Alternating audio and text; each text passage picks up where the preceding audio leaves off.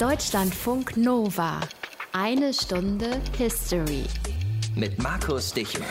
Und eigentlich habe ich gar keine Lust, euch schon wieder mit dem Vogelschiss zu kommen, aber der Vogelschiss bringt unser heutiges Thema einfach perfekt auf den Punkt. Hitler und die Nazis sind nur ein Vogelschiss in über 1000 Jahre erfolgreicher deutscher Geschichte. Ist jetzt schon wieder drei Jahre her, dass Alexander Gauland Hitler und die Nazis als Vogelschiss der deutschen Geschichte bezeichnet hat. Und danach hat er versucht, sich zu erklären, er habe die Nazis damit ja nur als letzten Dreck bezeichnen wollen. Aber egal wie er es gemeint hat, so oder so, macht dieser Satz folgendes. Er stellt die zwölf Jahre Nationalsozialismus als Vogelschiss in Relation in Relation zu den ansonsten ja ganz erfolgreichen 1000 Jahren deutscher Geschichte. Ob die wirklich so erfolgreich waren und ob es überhaupt sowas geben kann wie 1000 Jahre deutsche Geschichte, das lassen wir jetzt einfach mal dahingestellt. Aber der Satz macht eben eines definitiv, er relativiert. Er relativiert zwölf Jahre Nationalsozialismus zu 1000 Jahren ohne Nationalsozialismus. Und das ist nicht die einzige Möglichkeit, den Nationalsozialismus zu relativieren. Man könnte auch sagen, im Kommunismus oder auch im Kolonialismus seien mindestens genauso viele Menschen gestorben. Arbeits- und Vernichtungslager, ja, Konzentrationslager, die hätte es da auch gegeben. Und selbst Völkermord hätten eben nicht nur die Deutschen begangen. Dieses Relativieren, ja, unseren Umgang mit der eigenen Geschichte und unser Bekenntnis zu dieser Geschichte, die wurden schon einmal sehr heiß überall in Deutschland diskutiert. In jeder Familie, in jeder WG-Küche, in jedem Bauwagen, in allen Kneipen und in allen Talkshows. Und Auslöser war der sogenannte Historikerstreit. 1986, vor 35 Jahren also. Aus den prallgefüllten Schatzkammern der Menschheitsgeschichte. Euer Deutschlandfunk Nova-Historiker Dr. Matthias von Helfeld. Dieser Streit, Matthias, ich grüße dich. Hi, grüß dich. Der sogenannte Historikerstreit tauchte 1986 aber nicht wie aus dem Nichts auf, ne? Denn eigentlich war Deutschland schon seit Jahrzehnten dabei, sich irgendwie an der eigenen Geschichte abzuackern. Tja, also über die Vergangenheit wurde immer schon diskutiert. Es gab die Studentenbewegung in den 60er Jahren. Da gab es Vorwürfe, da gab es Fragen an die Eltern. Wo wart ihr? Was habt ihr gemacht? Was habt ihr gesehen? Was habt ihr gehört? Warum hat sich niemand gewehrt oder kaum jemand gewehrt? Also es gab sehr viele Fragen, aber es gab eben auch leider Gottes sehr wenige Antworten und es gab keine deutsche Gesamtdarstellung des Holocaust. Also ein deutscher Historiker hat sich zu der Zeit noch nicht an dieses Thema herangewagt mhm. und daraus folgte sozusagen eine Verunsicherung über die Ernsthaftigkeit der Auseinandersetzung eben mit diesem Teil der Geschichte. Wenn du das so beschreibst, dass sich da noch niemand rangetraut hatte, wie war denn eigentlich die Geschichtswissenschaft so in den 80ern aufgestellt? Naja, also es gab natürlich sehr viele renommierte Historiker, die konzentrierten sich damals so auf Führungsfiguren, auf Spitzenpolitiker, deren Werke waren auf einem sehr hohen wissenschaftlichen Niveau, aber es gab kaum eine eine Gesellschaftsgeschichte, also keine Analyse von gesellschaftlichen Strukturen, keine Darstellung gesellschaftlicher Entwicklungen, die eben dann auch zum Holocaust geführt haben. Und das machten jüngere, noch nicht so renommierte Historiker. Sie wollten sozusagen die Historisierung des Nationalsozialismus erreichen. Das Besondere jetzt aber am Historikerstreit war, Matthias, dass er sich eben nicht nur in der Wissenschaft abgespielt hat. Ne? Also dieses Feld der Wissenschaft hat er verlassen. Ja, er wurde tatsächlich richtig politisch und das hat natürlich auch etwas mit der politischen Lage zu tun. Kurze Erinnerung. 1982 wird Helmut Kohl Bundeskanzler durch ein konstruktives Misstrauensvotum. Er spricht von einer geistig-moralischen Wende und das richtet sich auch gegen linke oder liberale Gesellschaftsstrukturen, die sich in der Zeit davor, also während der sozialliberalen Ära etabliert etabliert hatten. Und in diesem Fahrwasser kommen konservative Historiker, neurechte Denker, aber auch rechtsextreme und radikale Autoren hervor, die ihre Chance wittern, das ganze Geschichtsbild zu revidieren, also zu einer großen Revision aufzurufen. Mhm. Die neue Rechte entsteht, die eine Rückeroberung der Definitionsgewalten unter dem Mantel eben dieser geistig-moralischen Wende von Helmut Kohl erhofft. Und würdest du sagen, da gab es vielleicht ganz konkrete Ereignisse, Aufreger, die die Leute dann gebracht haben, eben diesen historischen Historikerstreit zu führen? Ja, da gab es zwei. Der erste war 1984, da besucht Bundeskanzler Helmut Kohl Israel und er spricht bei einer Rede von der Gnade der späten Geburt. Und diese mhm. Gnade der späten Geburt meint, auf ihn selbst bezogen, dass er zu spät geboren ist, nämlich im Jahr 1930, als dass er noch Täter hätte werden können. Und das meint er sei ein glücklicher Moment und deswegen könne er eben anders auftreten als die Politiker vorher. Er wollte sich damit sozusagen als einer aus der ersten Generation präsentieren, die auf gar keinen Fall schuldig geworden sein könnten. Also rein biologisch ist das im Übrigen auch richtig. Das zweite war ein Jahr später. Helmut Kohl und der damalige US-Präsident Ronald Reagan besuchen einen Soldatenfriedhof in Bitburg. Und auf diesem Soldatenfriedhof liegen amerikanische Soldaten, deutsche Soldaten und 59 Angehörige der Waffen-SS. Und somit werden auch Soldaten oder Angehörige dieser Verbrecherorganisation von den beiden geehrt. Und damit löst es natürlich eine große Kritikwelle auf. Man würde Geschichtsklitterung betreiben. Und Helmut Kohl, so hieß es, als Bundeskanzler wolle nun endgültig einen Schlussstrich unter die Debatte über den Nationalsozialismus ziehen. Mhm, da steckt eine Menge Diskussionsstoff drin, nicht zuletzt in dieser Frage der Schuld, ob man die jetzt hat, weil man ein bisschen zu spät geboren wurde oder nicht. Also nehme ich mal an, gab es sofort öffentlich gemachte Gegenmeinungen. Es gab sofort öffentlich gemachte Gegenmeinungen. Gegenmeinung. Es gab richtig Aufstand sozusagen. Wären wir damals schon mit dem Internet beglückt gewesen, hätte ja. es einen gewaltigen Shitstorm gegeben. So aber zwei Jahre vorher oder drei Jahre vorher hat es die Serie im Fernsehen gegeben, Holocaust, die sehr aufgewühlt hat. 1985 war der 40. Jahrestag des Kriegsendes. Damalige Bundespräsident Richard von Weizsäcker hielt eine Rede zum 8. Mai 1945 und definierte ihn als Tag der Befreiung und eben nicht als Tag der Kapitulation. Und ein Jahr später kam ein Film ins Fernsehen von Claude Lanzmann.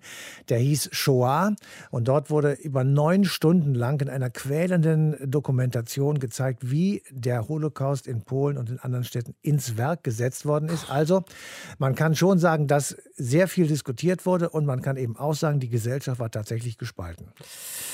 Ja, und dann erschien ein Artikel, ein Zeitungsartikel in der Frankfurter Allgemeinen Zeitung, in der FAZ. Und dieser Artikel brachte das fast zum Überlaufen. Eine Stunde History hier.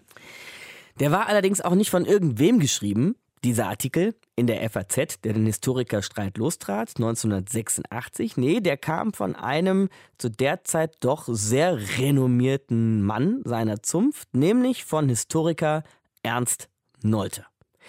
Alles weitere erzählt uns jetzt unsere eine Stunde History-Autorin Esther Körfgen. Midnight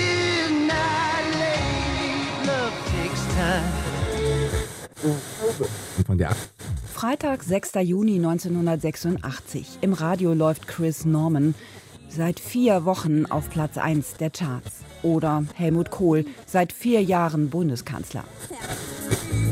Ich habe mich in der Debatte leidenschaftlich gegen Kollektivschuld gewandt. Der Durchschnittsdeutsche wäscht dazu seinen Mercedes E-Klasse gießt sich dann lauwarmes Wasser auf den löslichen Kaffee und blättert in der FAZ, regt sich über die Atomgegner in Wackersdorf auf und wird endgültig wach beim Artikel des Historikers Ernst Nolte. Titel Die Vergangenheit, die nicht vergehen will. Damit ist die Erinnerung an die NS-Vergangenheit gemeint, die von vielen Menschen, eher Linken, aufrechterhalten wird, wegen der fabrikmäßigen Vernichtung von Millionen Menschen.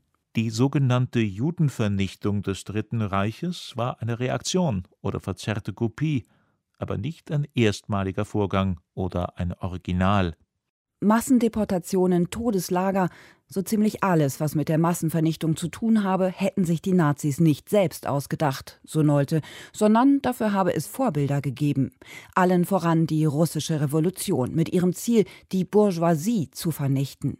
Vollbrachten die Nationalsozialisten, vollbrachte Hitler eine asiatische Tat vielleicht nur deshalb, weil sie sich und ihresgleichen als potenzielle oder wirkliche Opfer einer asiatischen Tat betrachteten. War nicht der Archipel ursprünglicher als Auschwitz? Nolte stellt einen kausalen Nexus her, also einen Ursachenzusammenhang zwischen Gulag und Auschwitz.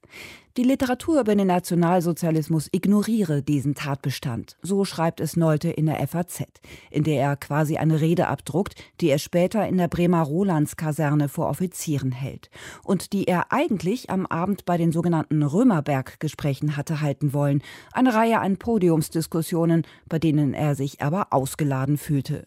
Stattdessen mischt die Runde jetzt der Historikerkollege und Kanzlerberater Michael Stürmer auf. Der nach 1933 emigrierte Jurist Franz Oppenheimer hat jüngst vor einer kollektiven Schuldbesessenheit gewarnt, die unfähig macht zum aufrechten Gang. Stürmer warnt vor dem deutschen Sonderweg. Auf ewig eine deutsche Weltmission predigend, zuerst die des bedingungslosen Krieges und nun die des bedingungslosen Friedens. Er sieht sich Schulter an Schulter mit Bundeskanzler Kohl, der bei seinem Antritt die geistig-moralische Wende propagiert hatte.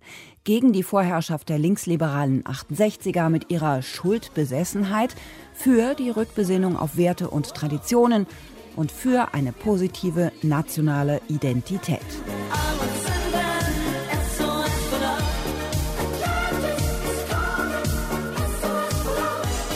Ein Monat später im Radio läuft jetzt Modern Talking und in der Zeit erscheint ein Artikel des Frankfurter Philosophen und Soziologen Jürgen Habermas. Er wirft Ernst Nolte und Michael Stürmer darin vor, die Verbrechen der Nationalsozialisten zu verharmlosen und zu versuchen, die Geschichte einseitig in einer ihnen genehmen, nationalverträglichen Weise zu deuten und dann dieses Geschichtsbild auch noch politisch zu verordnen.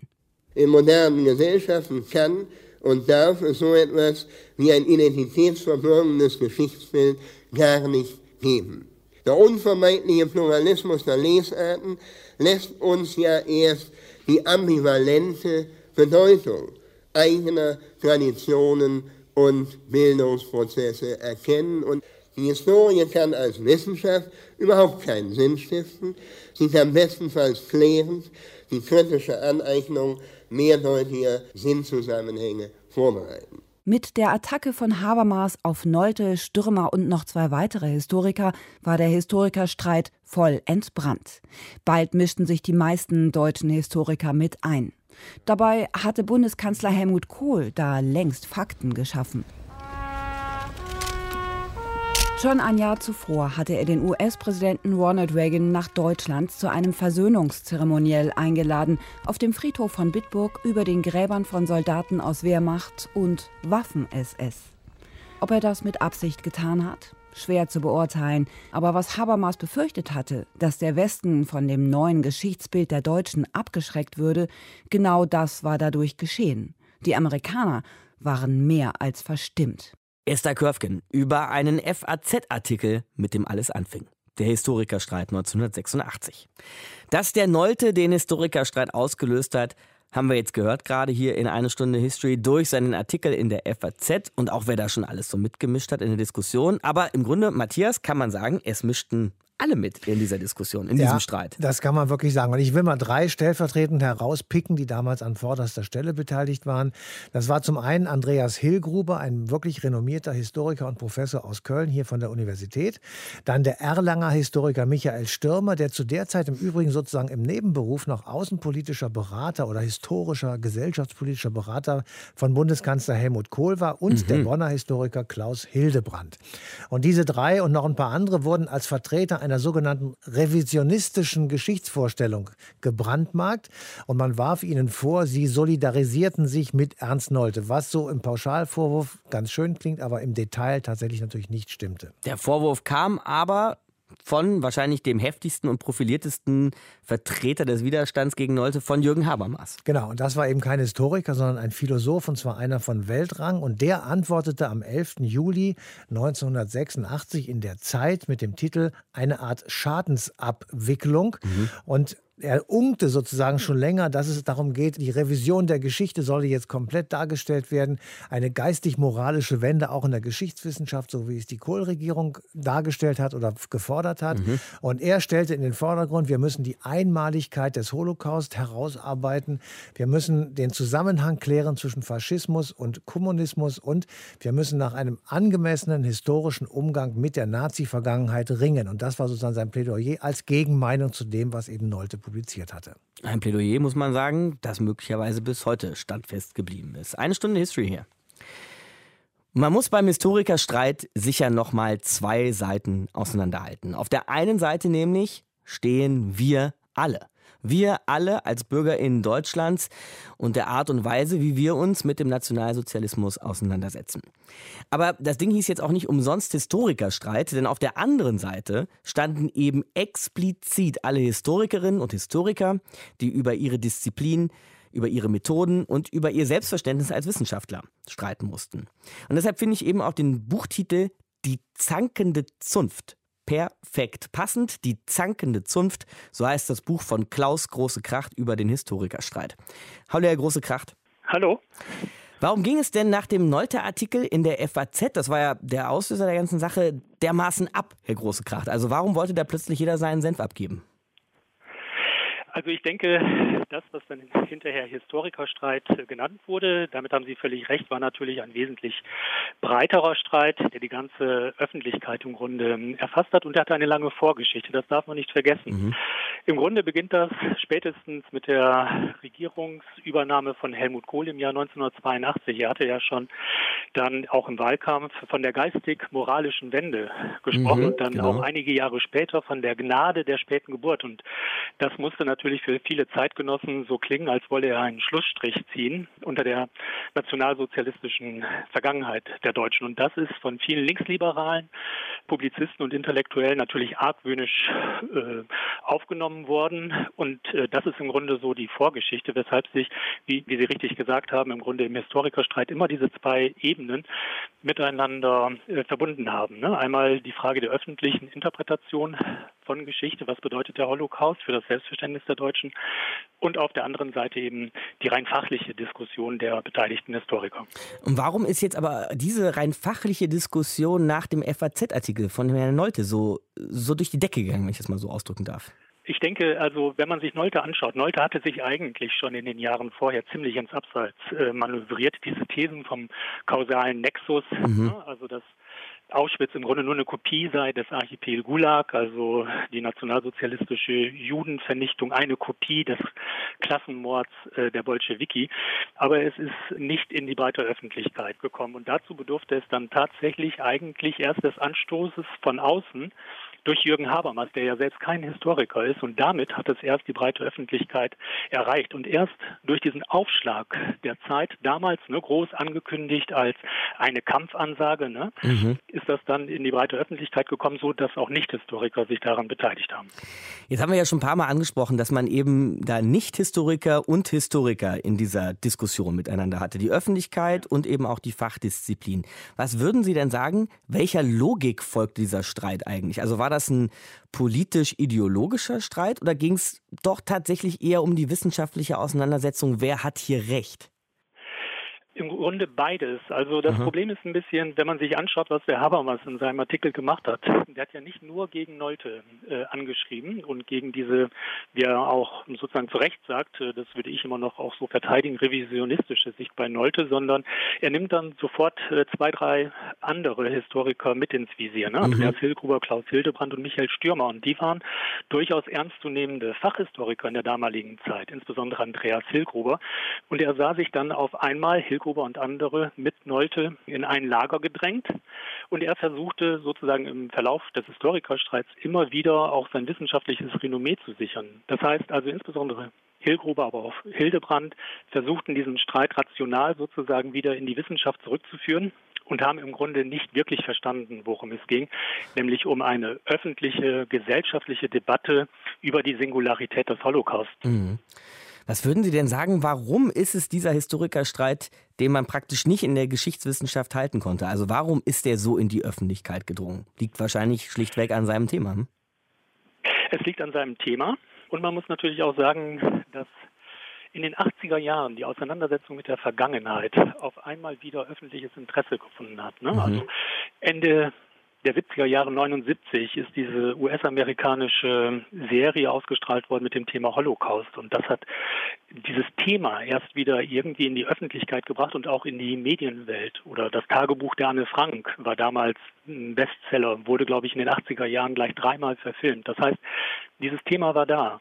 Dann haben wir die berühmte Rede von Richard von Weizsäcker, dem damaligen Bundespräsidenten zum 8. Mai 85, also 40 Jahre nach Kriegsende. Und mhm. Weizsäcker sagt, das ist ein Tag der Befreiung. Und das war natürlich für viele, die das Kriegsende noch erlebt haben, so nicht mit ihrem Erfahrungshaushalt gesättigt, sondern für sie war es eine Niederlage, während das für viele in der jüngeren Generation sozusagen ein neuer Spirit war, sozusagen in der Erinnerungspolitik und auf einmal die Perspektive auch ähm, der Opfer des Nationalsozialismus dort angemessen artikuliert worden ist. Und das sind alles Sachen, wie ich ja eingangs schon sagte, wo sich diese Sensibilität aufgebaut hat. Und vielleicht noch eine Überlegung, man mhm. muss natürlich auch sehen, 85 da hatten die Printmedien in Deutschland natürlich noch einen ganz anderen Stellenwert. Ne? Also Klar. dieser Streit ist ja vor allen Dingen in den Feuilletons geführt worden. Und sozusagen die Öffentlichkeit war auf diese Printmedien noch hin orientiert heute. Ich weiß gar nicht, ob das heute noch möglich wäre. Hm, vielleicht würde sich so ein Streit eher bei YouTube vollziehen oder so, wer weiß. Ja, genau. Mhm. Ne? Oder durch irgendwelche Foren und es wären nochmal ganz, ganz andere Personenkreise da natürlich auch darin involviert. Ne? So war mhm. das immer noch auch eine Debatte der Eliten untereinander. Ne? Und das ist heute, der hätte sofort einen Shitstorm gegeben und äh, wir hätten sozusagen ein ganz anderes Ausmaß gehabt. Gibt es aus Ihrer Sicht ein Ergebnis des Historikerstreits? Ja, das ist eine gute Frage. Ich bin mir nicht so sicher. Ich weiß auch gar nicht, ob der Historikerstreit tatsächlich so zu einem Ende gekommen ist, der spielte ja noch ein bisschen weiter und dann war auf einmal die Wiedervereinigung da und äh, hm. so die kritischen. Dann musste man über was anderes sprechen plötzlich. Da, ja, da musste mhm. man über was anderes sprechen und viele hatten vielleicht auch erwartet, also von den Kritikern Neutes und der konservativen Historiker, dass nun tatsächlich dieser neue Nationalismus losbricht und das war nicht der Fall. Auch sowas wie die AfD hat sich nicht nach 1989, 90 gebildet, sondern wesentlich später. Es zeigte sich dadurch, dass der Alarmismus vielleicht dann doch ein bisschen übertrieben gewesen war, Mitte der 80er Jahre. Andererseits muss man aber auch sagen, dass die Fragen von damals immer unterschwellig weiter diskutiert worden sind und auch diskutiert werden. Ne? Also mhm. wir hatten 2014 die Frage sozusagen, war Deutschland schuld am Ausbruch des Ersten Weltkriegs nochmal ganz neu aufgenommen. Und da wurden auch Positionen eingenommen und haben sich auch durchgesetzt, die durchaus sozusagen diesen Anteil der Verantwortung Deutschlands am Ersten Weltkrieg eher relativiert haben, nicht minimalisiert haben, aber doch äh, anders gewichtet haben. Oder wir haben auch vor kurzem noch im Feuilleton eine Debatte gehabt über die demokratischen Anteile am, am Kaiserreich und ob es wirklich so einfach hm. ist, ne, das Kaiserreich direkt in eine Kontinuität mit dem Dritten Reich zu führen. Also mhm. Sie sehen, diese Fragen sind immer noch da und ich glaube auch, jede Generation wird sich neu mit dieser Frage ne, nach dem Stellenwert insbesondere des Holocaust in der deutschen Nationalgeschichte und damit für die kollektive Identität der Deutschen stellen müssen. Und genau das machen wir zum Beispiel hier in eine Stunde History im Gespräch mit Klaus Große Krach. Danke fürs Gespräch. Ich danke Ihnen auch.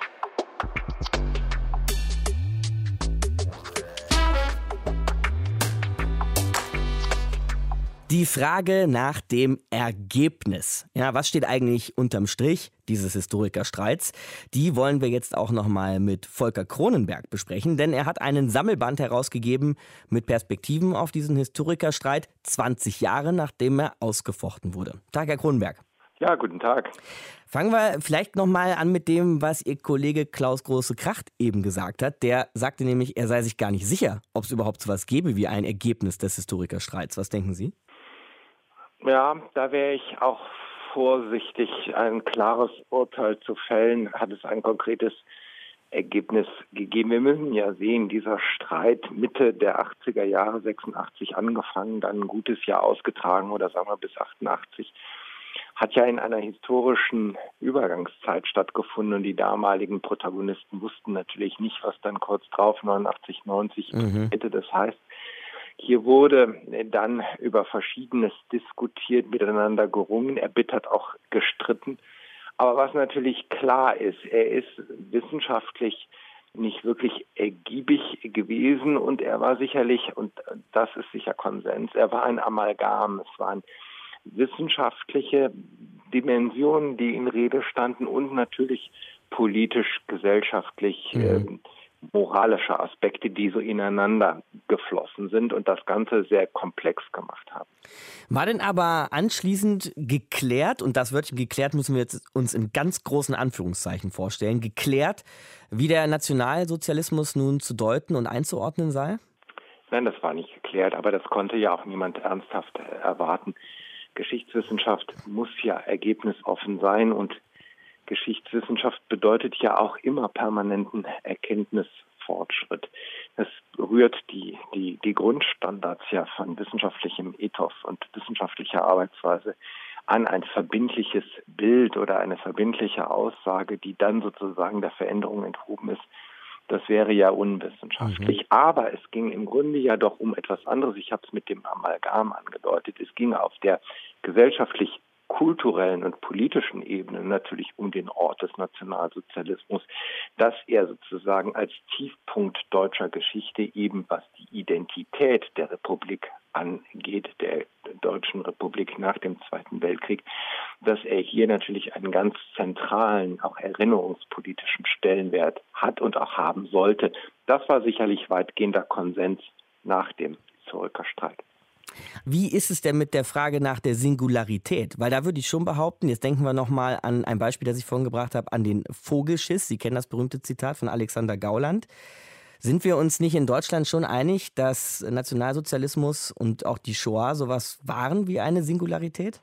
Ja, oder auch sind. Also, oder sind, genau. Äh, äh, dieses Zitat von Gauland ist natürlich unsäglich, weil es ja suggeriert, zumindest verstehe ich das so, dass es sich eher sozusagen um, um etwas unter vielem oder etwas nicht wirklich äh, Wichtigem äh, geht. Und das ist natürlich ganz im Gegenteil der Fall. Das äh, symbolisiert ja auch an zentraler Stelle in Berlin das, das äh, Mahnmal für die ermordeten Juden in Europa. Die Singularität der nationalsozialistischen Judenvernichtung war nicht wirklich, so blicke ich zurück auf den Historikerstreit, eigentlich im Zentrum der Debatte, mhm. denn so wie ich das Noltische Oeuvre, das, das Werk Ernst Noltes, um den ja sehr stark diese Debatte geführt und eröffnet wurde mit der Replik Jürgen Habermas und der Bezugnahme auf Noltes Thesen. Ernst Nolte hat ja schon 1963 in seinem großen Hauptwerk, gerade auch von der politischen Linken damals ja hochgelobt, gerade auf die Singularität des Nationalsozialismus abgestellt. Und ich habe das ganze Oeuvre nie so gelesen, dass er das in Abrede gestellt hat. Kurzum, das scheint mir nicht wirklich der Punkt zu sein und das kann auch nicht äh, oder muss nicht durch einen historischen Vergleich der nationalsozialistischen Vernichtungsmethoden oder der Opferzahlen und dann eben der, der bolschewistischen in Frage gestellt werden, sondern die Singularität, so auch interpretiere ich das rückblickend, die ist nicht wirklich äh, ernsthaft in Frage gestellt worden. Aber noch einmal, es ging dort einerseits um kulturelle und geschichtspolitische Fragen und Bewertungen und auf der anderen Seite eben auch um historiografisches Handwerkszeug. Und dazu gehört natürlich, dass der Vergleich ganz wesentlich ist und dass man auch unter dem Rubrum des Totalitarismus, der Totalitarismustheorie, mhm. Gemeinsamkeiten und Unterschiede natürlich äh, herausarbeiten können soll und muss. Das ist sicherlich aber auch heute nicht mehr wirklich umstritten. Noch einmal, diese Debatte ist geführt worden in einem historischen Moment sozusagen, wo sich dann äh, kurz darauf eben geschichtspolitisch, nationalpolitisch, wenn Sie so wollen, die Parameter ja geändert haben. Es ging ja äh, Jürgen Habermas beispielsweise ja damals sehr stark auch äh, um die kulturelle Bindung an den Westen, die Frage nach Patriotismus, einem nationalen oder Verfassungspatriotismus und anderem mehr. Und gerade diese Dimension des Historikerstreits stellten sich ja dann durch den Mauerfall und die deutsche Wiedervereinigung in einem ganz anderen und neuen Licht dar. Sie haben jetzt mehrfach diese kulturelle, gesellschaftliche, ja vielleicht auch erinnerungspolitische Ebene des Historikerstreits angesprochen. Würden Sie sagen, da hatte er bis heute Langzeitfolgen? Ja, aber vielleicht auch mit äh, überraschenden Wendungen. Ich habe darauf Aha. abgestellt, weil es natürlich in einem spannenden Kontext ja stattfand. Helmut Kohl hat äh, 1980 dann vor Übernahme seiner Kanzlerschaft 82, 83 von der geistig-moralischen Wende gesprochen, die, die, die, die sozusagen einzuläuten sei und die linksliberale kulturelle Elite, Wähler und andere sahen da natürlich Grundfesten berührt oder in, in Frage gestellt. Dann ging es um die Gründung eines Hauses der Geschichte und anderes mehr.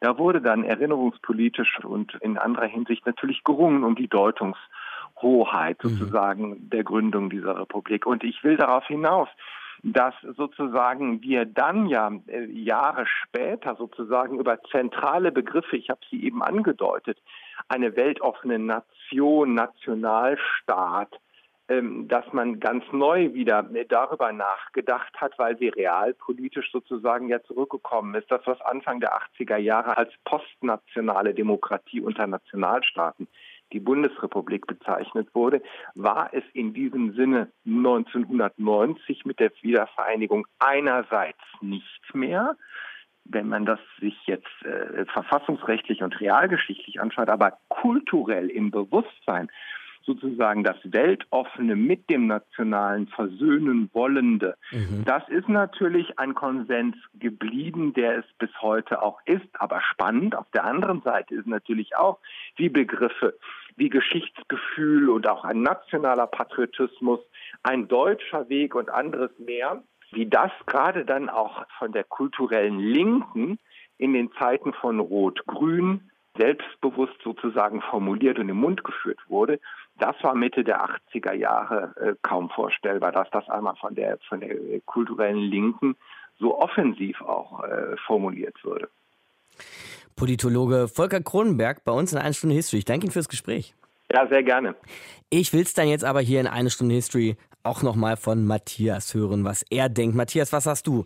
Was ist das Ergebnis dieses Historikerstreits? Wenn es denn so um die grundsätzliche Bewertung des Nationalsozialismus ging, zu welchem Schluss sind wir da gekommen?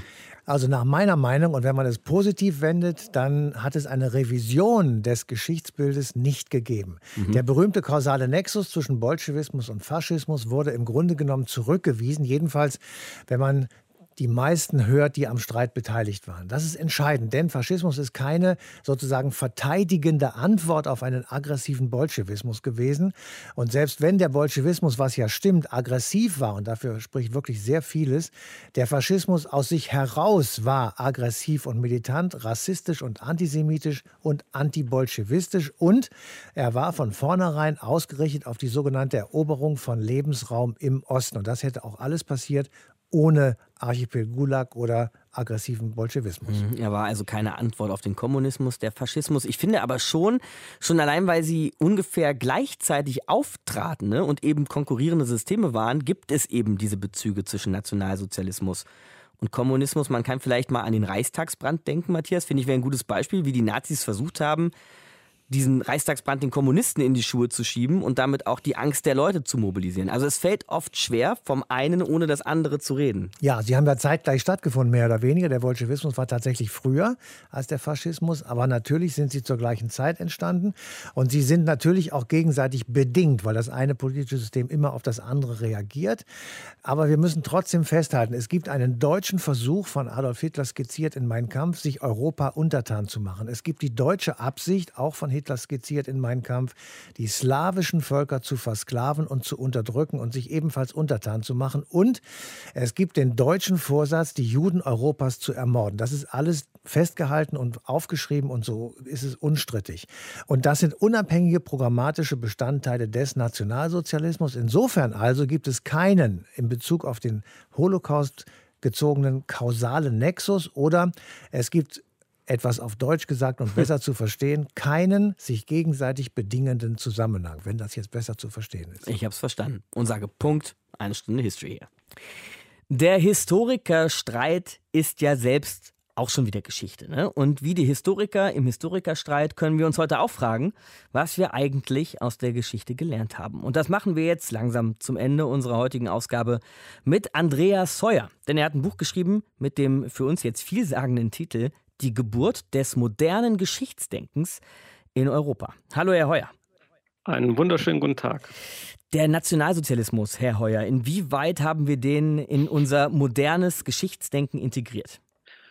Ich denke, dass in der Bundesrepublik Deutschland der Nationalsozialismus auf ganz verschiedenen Ebenen integriert ist. Also ich nenne mal einige Beispiele ausgehend vom Grundgesetz. Wir haben eine sehr breit gesteuerte Erinnerungskultur in den Bildungsinstitutionen, das heißt in den Kerncurricula, in den Schulen, ist äh, dieses Thema fest verankert. Wir haben eine sehr ausgeprägte Erinnerungskultur in den ehemaligen Konzentrationslagern, die mhm. jetzt Erinnerungsstätte sind. Aber es gibt auch zunehmend sehr viele digitale Angebote. So gibt es zum Beispiel die Webseite der Bundeszentrale für politische Bildung. Es gibt ein Bildungsportal Lernen aus der Geschichte, SEGU, selbstgesteuert entwickelnder Geschichtsunterricht von der Universität Köln. Lernen mit Interviews, Zeugen der Shoah und so weiter und so weiter. Auch im politischen Diskurs ist ja der Bezug auf den Nationalsozialismus, äh, insbesondere wenn es gegenwärtig um Fragen eines politischen Extremismus geht, mhm. äh, sehr aktuell. Von daher denke ich, dass in der Bundesrepublik Deutschland selber der Nationalsozialismus als Erinnerungskultur ein wichtiger Bestandteil ist. Aber wenn Sie jetzt schon den politischen Diskurs ansprechen, fällt mir leider auch der Vogelschiss ein. Ein deutscher Bundestagsabgeordneter, Alexander Gauland, der den Nationalsozialismus einen Vogelschiss der Geschichte nennt. Denn vorher und nachher hätte es ja tausend Jahre erfolgreiche deutsche Geschichte gegeben. Was ist das für ein Verhältnis zum Nationalsozialismus als Kapitel der Geschichte? Ich würde hier sagen, dass die Reaktion auf diese Äußerung eigentlich ein Hinweis darauf ist, welche wichtige Rolle der Nationalsozialismus in der Erinnerungskultur spielt. Mhm. Dass solche Äußerungen gemacht werden, die befremdlich klingen, ja, aber es gibt auch eine sehr starke Reaktion darauf, stärker als das möglicherweise in anderen Ländern Europas der Fall wäre. Wo Sie das ansprechen, Herr Heuer, habe ich auch gelesen, dass Sie immer dafür plädieren, nicht von einer Weltgeschichte, sondern von verschiedenen Weltgeschichten zu reden. Wie meinen Sie das? Ja, ich gebe mal ein einfaches Beispiel. Vorgestern gab es im äh, Deutschlandfunk eine Sendung über Martin Luther und dort wurde sofort das Wort die weltgeschichtliche Bedeutung seiner Haltung äh, äh, darüber gesprochen. Ja. Im europäischen Kontext hat sich die Idee der Weltgeschichte seit dem 16., 17. Jahrhundert ganz langsam herausgebildet, äh, um dann im 18., 19. Jahrhundert einen Höhepunkt zu erfahren. Und dort war eben im Wesentlichen die eigene, die westliche Geschichte, die Weltgeschichte. Und das wird immer wieder verwechselt und ähm, ineinander gesetzt. Und ich denke, dass wir sehr viel im Zuge auch von globaler Geschichte von verschiedenen Geschichten sprechen sollten, die alle zunächst auf Augenhöhe betrachtet werden sollten. Und verschiedene Weltgeschichten haben dann natürlich auch ein verschiedenes Geschichtsverständnis zur Folge und damit zum Beispiel auch verschiedene Verhältnisse, haben Sie ja gerade angedeutet, zu sowas wie dem Nationalsozialismus. Genau. Ähm, der Nationalsozialismus spielt eher in Europa und hier würde ich auch eher sagen, in äh, Mittel- und Westeuropa eine größere Rolle. Ich denke, in Osteuropa ist das schon wiederum eine andere Geschichte. Insbesondere in der Bundesrepublik Deutschland hat der Nationalsozialismus dazu geführt, dass man mit dem eigenen Nationalstaat doch sehr schlechte Erfahrungen gemacht hat. Von daher auch die bewusste Reaktion und Hinwendung, insbesondere in der Bundesrepublik Deutschland, zu einem Europa jenseits des Nationalstaates. Mhm. In anderen Teilen Europas insbesondere in Osteuropa, ist ja die Hinwendung zum Nationalstaat ganz anders. Es ist eher ein Weg der Rückkehr, ein Weg zur eigenen Freiheit und wird von daher ganz anders gesehen. Wir können ja vielleicht mal noch weiter nach Osten gehen, Herr Heuer. Sie haben ja lange Zeit in China gelebt und gearbeitet. Und ich nehme mal an, in China wird man noch mal eine ganz andere Weltgeschichte schreiben und dementsprechend auch ein ganz anderes Geschichtsbewusstsein haben.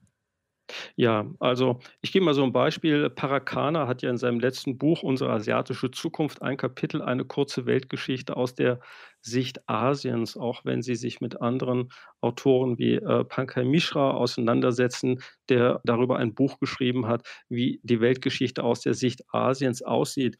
Europa ist dort weit weg, aber ich glaube, das gilt eben auch für andere Kulturkreise. In Mittel- und Westeuropa ist man doch durch die Geschichte der normalen Abfolge, sage ich mal, der amerikanischen, der französischen Revolution doch sehr feste Überzeugung, dass hier eine Prägewirkung entstanden ist, an der sich alle anderen orientieren. Aber selbst europäische Autoren wie der aus Bulgarien stammende Ivan Krastev hat in seinem Buch Europa-Dämmerung ja schon darauf verwiesen, dass es hier sich doch um eine sehr einseitige Betrachtung einer Weltgeschichte handelt, die mit der Welt als Ganzes so nicht so viel zu tun hat. Da fällt mir aber jetzt eine Sache doch noch ein, Herr Heuer, die müssen wir vielleicht eben noch klären. Wenn wir uns trotz allem bewusst sind, ja, dass es eben viele verschiedene Weltgeschichten gibt, viele verschiedene Perspektiven auf diese Welt und, und, und ihre Geschichte eben, entbindet uns das aber nicht, jetzt mal so ganz Europa und West zentriert auch auf den Holocaust und unsere Verantwortung und unsere Geschichte hier vor der Haustür zu schauen. Nein, ich halte es für sehr wichtig. Ich würde aber schon hier bei dem Begriff Holocaust anfangen und doch eher den Begriff der Shoah verwenden. Also auch hier zu schauen, nicht nur welche Verantwortung äh, wir gegenüber nicht nur dem, was damals passiert ist, haben, sondern in einem breiteren Rahmen, was der zu früh verstorbene britische Historiker Tony Jude in seiner Geschichte Europas seit 1945 versucht hat, nämlich zu verstehen, dass das gegenwärtige Europa sehr stark hervorgegangen ist aus den Erfahrungen, die die Europäer im Zweiten Weltkrieg und in der Shoah gemacht haben.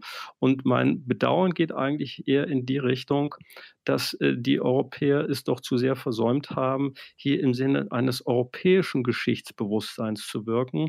Wenn Sie in die Bildungsinstitutionen schauen, insbesondere in den Schulen, dann ist doch festzustellen, dass dort das Lernen anhand der eigenen Nationalgeschichte ja nicht nur im Mittelpunkt steht, sondern eigentlich in den letzten zehn Jahren wieder viel stärker geworden ist. Vor 15 Jahren gab es mal so eine Debatte und Versuche darüber nachzudenken, wie könnte ein europäisches Geschichtsbuch in Schulen aussehen, wie könnte ein europäisches Geschichtsbewusstsein ausgehen. Davon haben wir uns leider weit entfernt. Wir haben nachgedacht über, über unser Denken, über Geschichte mit Andreas Heuer in eine Stunde History. Ich danke Ihnen, Herr Heuer. Ich danke Ihnen. Andreas Heuer hat es gerade auch nochmal unterstrichen. Ne? Wenn einer mit dem Vogelschiss kommt, reagieren sehr, sehr, sehr, sehr viele Menschen in diesem Land, in Deutschland, ziemlich kurz angebunden.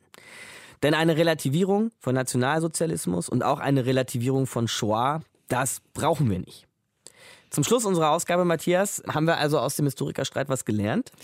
Also eigentlich müsste ja jedem, der in der Öffentlichkeit steht, wirklich klar sein, dass die Gesellschaft für NS-Vergleiche extrem sensibilisiert ist. Du hattest am Anfang der Sendung einen dieser Vergleiche gebracht. Mhm.